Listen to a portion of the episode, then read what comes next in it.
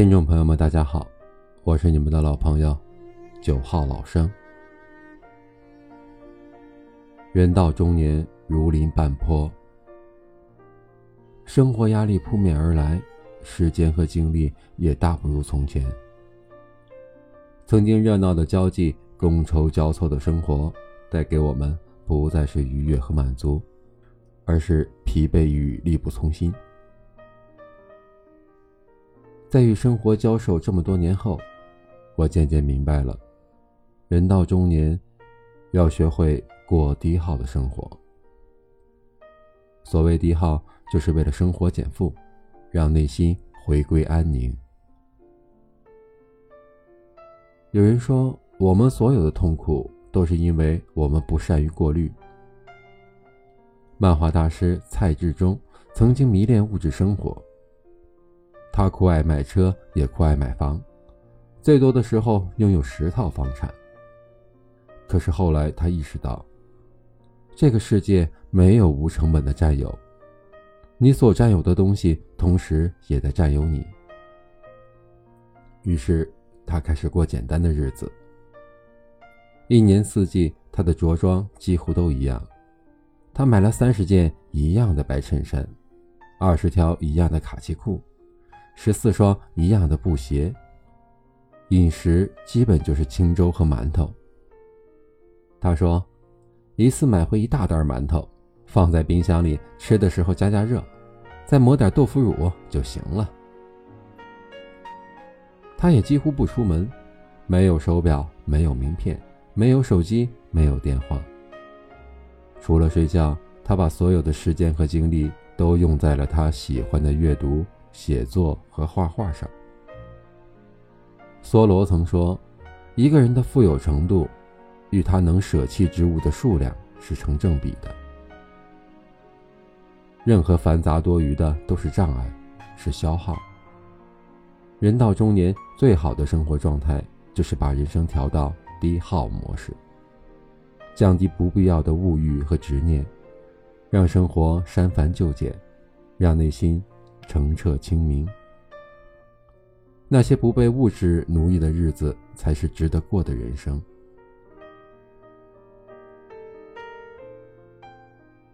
第二点，情绪低耗。半生已过，放眼望去，除了熬不完的苦，还有理不清的烦心事儿。每天带着情绪醒来，又伴着情绪入睡，时时刻刻都被情绪包围。有时候崩溃只需要一瞬间，或许是上班错过的一趟地铁，或许是孩子做错的一道数学题，或许是一件怎么也找不到的旧衣裳。心理学上有个词叫做“情绪耗竭”，指个体的情感资源如果被消耗过度，人就会疲惫不堪，精力丧失。情绪一旦被耗尽，人就像个泄了气的皮球，随便一点风吹草动就能把你戳破。可见负面情绪对人的消耗不比筋骨劳累少。中年以后，我们要好好的保护自己的情绪资源，避免情绪耗竭。烦躁时，不如去小区楼下跑一圈，让苦闷随着汗水排出去；难过时，读一本好书，看部电影。把注意力转移到喜欢的事情上。崩溃时，干脆闭上眼睛，放空自己，直到情绪一点一点的平复下来。人生是一场修炼，情绪稳定才能风平浪静。第三点，社交低耗。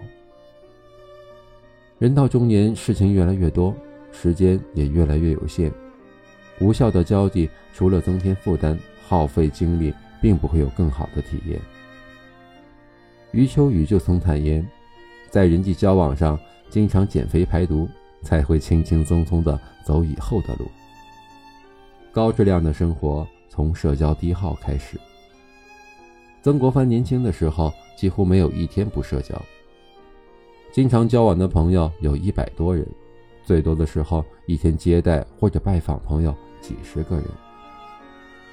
道光二十三年三月，他升为翰林院侍讲。因为朋友多，所以大家都来祝贺，以致他二十二日那一天跑了五十多家去回拜，深陷无数的应酬饭局之中，逐渐让他感受疲惫，也无暇顾及学问，整个人退步的非常厉害。于是他幡然醒悟，过上了低耗的生活。他制定了严格的修身计划，即日课十二条，其中包括。夜不出门，旷工疲神，切戒，切戒。曾国藩认为，晚上出门应酬玩乐会使人精气耗损、神情疲惫、荒废修养功夫，因此必须戒除。的确，在聒噪中流连是一场巨大而持久的自我消耗。与其在觥筹交错中耗费心力，不如在静谧中丰富自己。正如作家薛小禅说的：“人到了一定年纪是往回收的，收到最后，三两知己，一杯浅茶，把生活过成自己想要的样子，用有限的时间去做想做的事，去陪值得的人。”才是中年人该有的醒悟。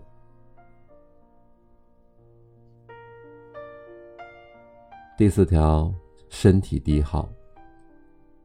俗话说：“三十五岁前人找病，三十五岁后病找人。”中年人的战场不仅危机四伏，也如履薄冰。千万不要等到身体出现危机，才惊觉生命的脆弱和健康的可贵。小 A 经历了几年的九九六生活之后，终于熬到了公司中层。无休止的加班和 KPI 让他像个陀螺一样转个不停，他因此时常感到疲惫、焦虑到失眠。他总说，自己年轻力壮的，要给老婆孩子多赚点钱。直到一次熬夜加班之后，他晕倒在了工位上，躺在病床上。看到一沓沓的缴费单，他才明白，赚钱不能以消耗健康为代价。尤其对于中年人来说，身体状况本就比不上年轻的时候，身体的零件是需要呵护的。你总是用它不保养、不休息，等到零件转不动了，疾病也就来了。到那时候，生活就不得不按下暂停键，用来弥补以前的消耗。人生下半场，身体好，才是人生的大赢家。第五，精神低耗。曾在微博上看到这样一个话题：精神内耗有多累？网友们纷纷描述了内耗的状况：过于在意他人的看法，别人一句话心里想半天，总是纠结，浪费时间又牵扯精力。容易自我攻击、贬低自己，等等等等。这些状态都是精神上的高耗能模式。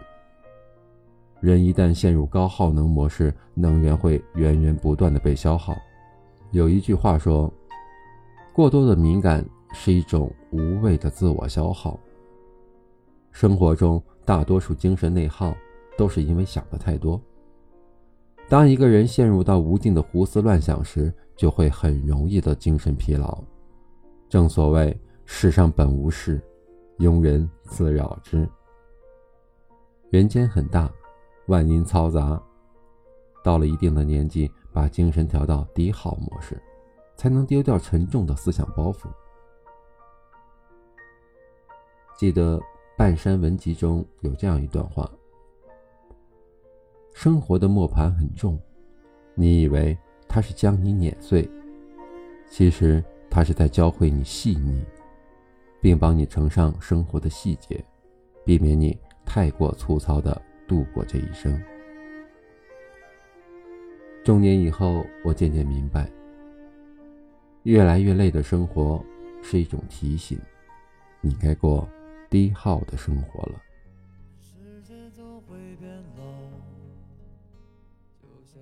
我是九号老生，每晚八点，在这里等你。我们不再争吵，不再哭闹，熄灭在转身那一秒。生命也会，像飞鸟留给天空羽毛。我们不再祈祷，不再索要，坠落在吻你那一。